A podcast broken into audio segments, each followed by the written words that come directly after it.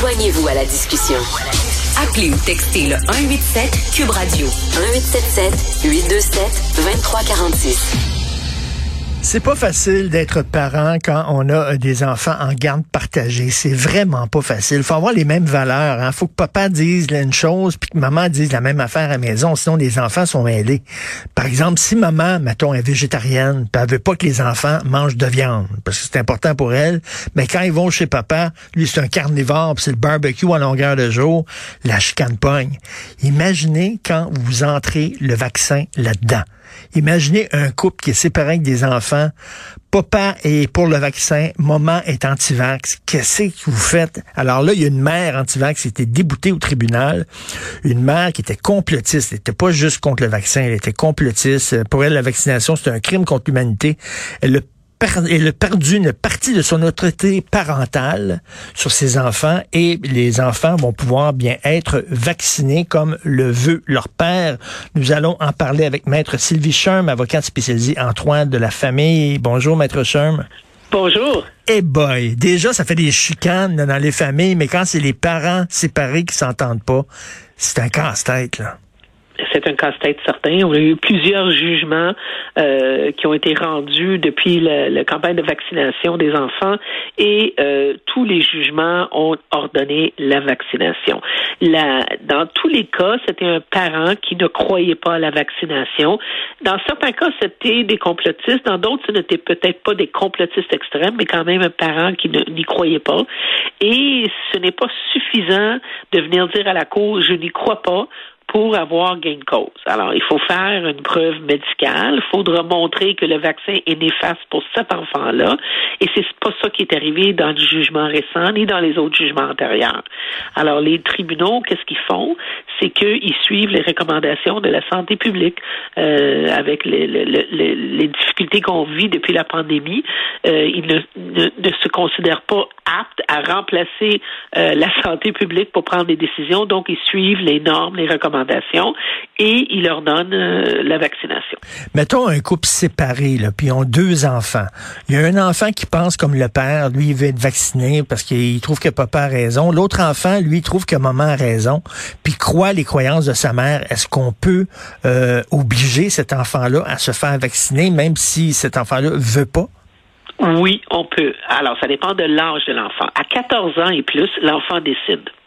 Euh, au niveau de la santé, l'enfant peut prendre les décisions. Donc, 14 ans et plus, à moins qu'il y ait vraiment un cas extrême de risque sérieux à la santé, l'enfant va décider s'il se fait vacciner ou non en bas de 14 ans, c'est les parents qui exercent l'autorité parentale sur cette question-là et qui vont prendre la décision. Alors, que l'enfant veut ou non, ils vont se faire vacciner si le cours leur donne. Il y a eu un jugement récent euh, où c'était un enfant de 13 ans qui avait eu un premier vaccin, mais qui ne voulait pas prendre la deuxième dose, qui hésitait, et la hmm. Cour a quand même ordonné la vaccination. OK, là, on, connaît bien sûr les cas de transfusion sanguine où un enfant, mettons, refuserait une transfusion sanguine parce qu'il est témoin de Jéhovah. Euh, en fait, ses parents sont témoins de Jéhovah. Et euh, là, on a le droit, à la Cour, bien sûr, de l'obliger à avoir une transfusion parce que c'est sa vie qui est en jeu. Mais un vaccin, là, euh, là, je me fais l'avocat du diable parce que vous savez que je suis très pro-vaccin. Là. Mais un vaccin, veut dire, les, les, enfants sont pas vraiment à risque. On, on le vaccinerait pour protéger les autres. Est-ce qu'on peut vraiment, c'est pas la même chose qu'obliger une transfusion sanguine, où la vie de l'enfant est en jeu. Je comprends. C'est effectivement pas la même chose. On ne peut pas comparer les deux les deux situations. Cependant, les tribunaux vont décider dans qu'est-ce qui est dans le meilleur intérêt de l'enfant. Et la question de la vaccination, c'est pas juste le côté médical que les tribunaux regardent, mais c'est tout ce qui est entoure. C'est-à-dire, est-ce que l'enfant non vacciné peut avoir accès aux activités? Est-ce qu'il peut faire de la musique euh, avec le groupe scolaire? Est-ce qu'il peut faire les sorties scolaires? Est-ce que, euh, malgré toutes les restrictions qu'on peut avoir, quand même, on va tenir compte de ce fait-là Est-ce qu'il va voir moins les amis parce qu'il n'est pas vacciné? Est-ce qu'il va subir euh, un rejet à l'école parce qu'il n'est pas vacciné, par exemple? On va tenir compte de, de toute cette situation-là, non pas seulement la question médicale, puis on sait très bien que la vaccination, c'est pas 100% garanti contre la COVID, mais cependant, ça protège aussi les autres. Et, hmm. dans un jugement récent, le juge a même tenu compte que la mère avait des enfants en bas de 5 ans qui pouvaient être à risque si l'enfant était en contact avec le père qui était un complotiste puis non vacciné. Alors, on, on, c'est pas juste un aspect qu'on regarde, on regarde tout, qu'est-ce qui est dans le meilleur intérêt de l'enfant. Et à date, c'est les parents qui demandent de vacciner leurs enfants. Dans certains cas, c'est les enfants qui voulaient être vaccinés, même à 11 ans ou 12 ans. Dans d'autres cas, c'est les parents qui faisaient la demande. Ah, je trouve ça vraiment passionnant, moi, ces questions-là. C'est le fun d'être avocat, parce que c'est toutes sortes de questions de morale et d'éthique. OK, mettons, on enlève le vaccin, là. Enlevons le vaccin, là. Puis, mettons, moi, mon ex, puis on, on est en garde partagée, mon ex, est une complotiste. Elle dit aux enfants que la Terre est plate, puis qu'il y a des extraterrestres, puis que, bon, euh, toutes sortes d'affaires de fous, là. Euh, Est-ce que j'ai le droit de lui retirer la garde des enfants? On a déjà vu des dossiers semblables. Là, je vous parle pas de pandémie ni de vaccination, justement. Dans d'autres domaines où est-ce qu'un parent avait des croyances, et c'est pas que le parent ait des croyances qui est le problème, c'est quand le parent les impose à l'enfant ou que les enfants souffrent à cause, à cause de d'un endoctrinement, par exemple, ou d'un discours euh, quotidien à, certains sujets. Et oui, il y a eu des cas où est-ce que les juges ont changé la garde, ils ont empêché euh, le ont diminué le contact du parent qui, qui qui nuisait à ses enfants. Parce qu'on peut nuire à nos enfants, ça peut être physique, mais ça peut être psychologique aussi. Alors, oui, il y a eu des jugements où on a enlevé la garde, où on a restreint les contacts, où on les a même fait superviser ah, euh, à cause de cette attitude-là, parce que c'est toujours le meilleur intérêt de l'enfant. Alors, on va regarder, mais il faut, faut que ça soit extrême. C'est pas juste quelqu'un qui a une croyance de, là. C'est pas parce que euh, on fait une prière au repas, par exemple, qu'on va changer, et l'autre qu'on ne croit pas qu'on va changer la garde. Mais hmm. quand il y a un impact sérieux sur la santé mentale de l'enfant, sur l'état psychologique de l'enfant, que les enfants se plaignent, qui ont des problèmes de comportement à cause de ça, ou des, ou qu'on voit que ça va pas bien à l'école, etc., mais les tribunaux peuvent définitivement intervenir. Et vous, Maître Chun, vous êtes avocate justement spécialisée en droit de la famille, puis on le voit de plus en plus avec la hausse des théories du complot. Hein, il y a de plus en plus de gens qui croient n'importe quoi. J'imagine euh, de plus en plus ça va se poser, ça, ces questions-là, devant les tribunaux. C'est certain qu'on le voit là avec le, on, on on chôme jamais en droit de la famille. Il y a toujours quelque chose de nouveau. On s'ennuie jamais. Parce que là, on a eu toute une jurisprudence COVID depuis 2020 sur toutes sortes d'aspects. Alors, c'est certain que ces, ces cas-là, euh, on, les voyait pas avant. Maintenant, on les voit. Les appels des parents, je veux vacciner, l'autre veut pas, ou je veux pas vacciner, l'autre veut vacciner. Ça, ça commence à être de plus en plus euh, courant dans notre pratique.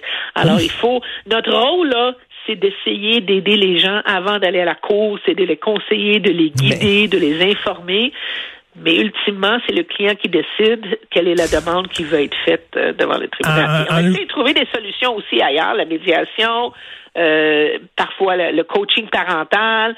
Euh, il y a toutes sortes d'autres moyens qu'on essaye de, hmm. d'utiliser avant de se rendre devant un juge. Et je parlais là, de, mettons, une mère qui est végétarienne, puis elle veut pas que ses enfants mangent ah. de la viande, parce que je lisais récemment dans le Devoir, il y a même des végétariens qui donnent pas de viande à leurs animaux, à leurs chiens et à leurs chats, parce qu'ils sont tellement végétariens, ils veulent que leur chat soit vegan aussi. Fait que, mettons, là, moi, j'aime la viande, puis mes enfants, quand ils vont chez leur mère, ils mangent pas de viande. C'est-tu, ça peut-tu se ramasser devant les tribunaux, ça, ou non? Ben, ça pourrait si on pense que ça va affecter la santé des enfants, mais ça, il faut essayer de trouver certains compromis. Et écoutez, habituellement, les, les gens qui sont en couple, qui ont vécu ensemble, qui ont eu des enfants, ils ont des valeurs semblables. Alors, c'est dans certains cas où les valeurs changent, où effectivement quelqu'un est végétarien et puis l'autre ne l'est pas. comment ils ont géré ça quand ils étaient ensemble? Mais espérons qu'ils vont pouvoir le gérer par la suite en étant séparés. Mais des fois, un, des deux conjoints tombe en amour avec quelqu'un d'autre qui est coucou, puis devient coucou, puis là, ça complique les patentes. Puis la question à 100 000 maître Sherm, à 100 000 Elle, c'est une complotiste, OK? Bon, c'est une coucou, à quoi mais parce qu'on sait que des fois, la religion, on a de la difficulté à agir, à trancher, parce que la religion met des gants blancs, parce qu'il y a le respect de la religion, la liberté religieuse. Si elle était religieuse, si c'était sa religion qui lui disait de ne pas vacciner ses enfants, est-ce que le juge aurait pris la même décision, aurait été un peu plus frileux? Je ne crois pas que la question religieuse rentrerait en ligne de compte quand le juge doit décider sur le meilleur intérêt de l'enfant. Parce que le juge ne doit pas regarder qu'est-ce que les parents pensent ou croient ou veulent, c'est qu'est-ce qui est dans l'intérêt de cet enfant-là. Alors, si c'est dans l'intérêt de cet enfant qu'on ne respecte pas les croyances religieuses d'un parent, ben c'est ça, c'est ça le meilleur intérêt de l'enfant. Et on a déjà vu des cas extrêmes où les enfants ont, tenté d'être endoctrinés par un parent au niveau religieux et on a changé la garde ou on a pris des mesures comme ça. Alors, les juges ne vont pas regarder, à mon avis, les croyances religieuses au niveau de la vaccination, que ce soit la vaccination ou d'autres choses, va regarder c'est quoi le meilleur intérêt de, de cet enfant-là, de cette famille-là qui, que, que, le juge ou la juge a devant lui ou elle. Alors, c'est vraiment, on va focuser sur ça. Donc, quand on analyse le meilleur intérêt de l'enfant, en principe, là, on doit laisser de côté la si vous voulez, la position des, des, des parents ou, ou les mmh. droits même des parents au bénéfice de l'enfant. C'est passionnant. Je pourrais vous parler pendant deux heures. En plus, vous êtes, tellement bonne. Merci, Maître Sylvie Sherm, avocate spécialisée en droit de la famille. Merci, bonne journée. Merci.